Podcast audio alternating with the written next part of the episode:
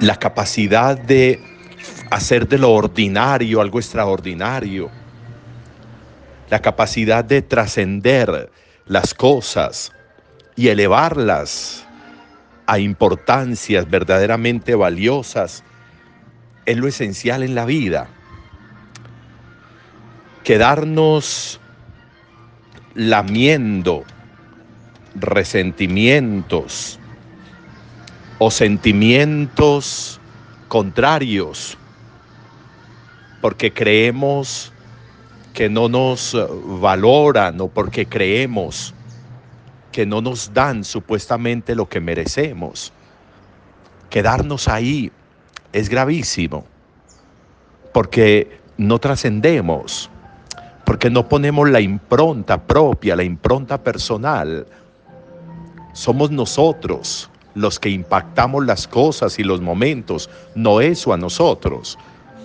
Somos nosotros los que, les, los que le damos verdaderamente sentido a los espacios, a las personas, a las situaciones. Soy yo y mi identidad y mis búsquedas y mi trascendencia y mi pensamiento y mi fe, el que hace diferente todo. Las cosas son las mismas. Los momentos de alguna manera son parecidos y se repiten.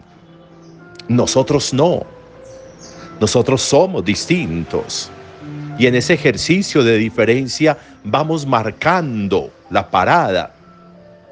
Y a veces hay cosas, como está diciendo hoy Pablo, a veces hay cosas que nos cuestan y que a veces preferiríamos no tener que hacerlas, pero las hacemos, como Pablo en todo su ejercicio de conversión.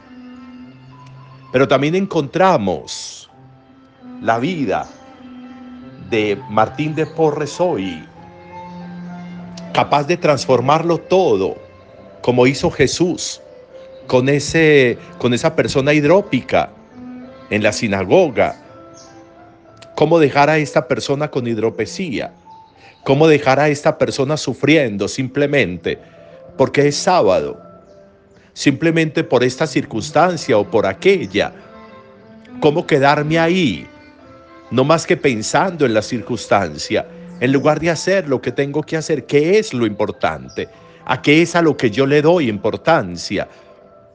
Los fariseos le daban importancia a la norma, no a la persona, no ayudar a la persona. Y por eso Jesús trasciende eso y supera eso.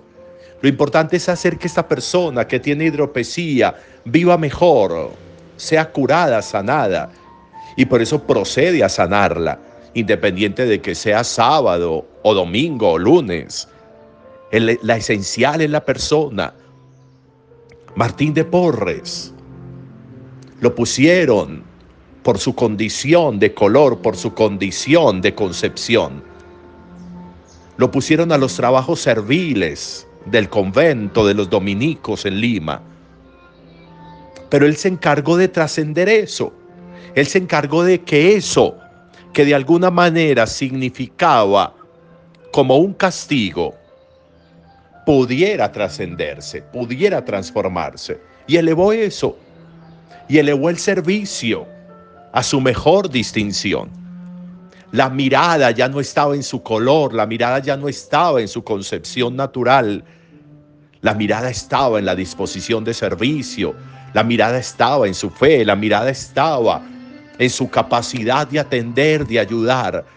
Y aprendió cosas, aprendió enfermería inclusive, para ayudar más, para servir más, para no quedarse como cortico en el servicio. Y eso tan bonito Dios lo vio. Y eso tan bonito Dios lo reconoció. Y le regaló dones, como el don de la ubicuidad, para que él fuera capaz, si le gustaba tanto servir, para servir a la vez en dos o tres espacios, para servir a la vez a dos o tres personas distintas, en lugares distintos. Dios cuando hay generosidad y disposición, hace lo suyo. Dios cuando ve que le apuntamos a lo trascendental, a la persona, al ser, a la vida, al corazón, a la felicidad, en lugar de quedarnos enganchados en circunstancias, en tonterías, en pasados. Dios hace lo suyo. Qué importante que también hoy nosotros meditemos dónde está el énfasis mío en la vida. ¿Dónde está? En lamerme heridas, en dedicarme a lamerme resentimientos, en lugar de que o en quedarme lamentándome por esto, por aquello, por esta condición, por esto que me hicieron, por lo otro, por lo que no pude. ¿Dónde está lo esencial? Jesús nos muestra hoy lo esencial con ese hidrópico. Pablo nos muestra hoy lo esencial con su servicio de evangelización. Martín de Porres nos enseña lo esencial con esa disposición de servicio que lo transformó todo y fue el referente de ese convento y fue el referente en Perú y por eso lo reconocen en esa grandeza que da el servicio y la humildad. Necesaria una reflexión en torno a eso. Buen día para todos.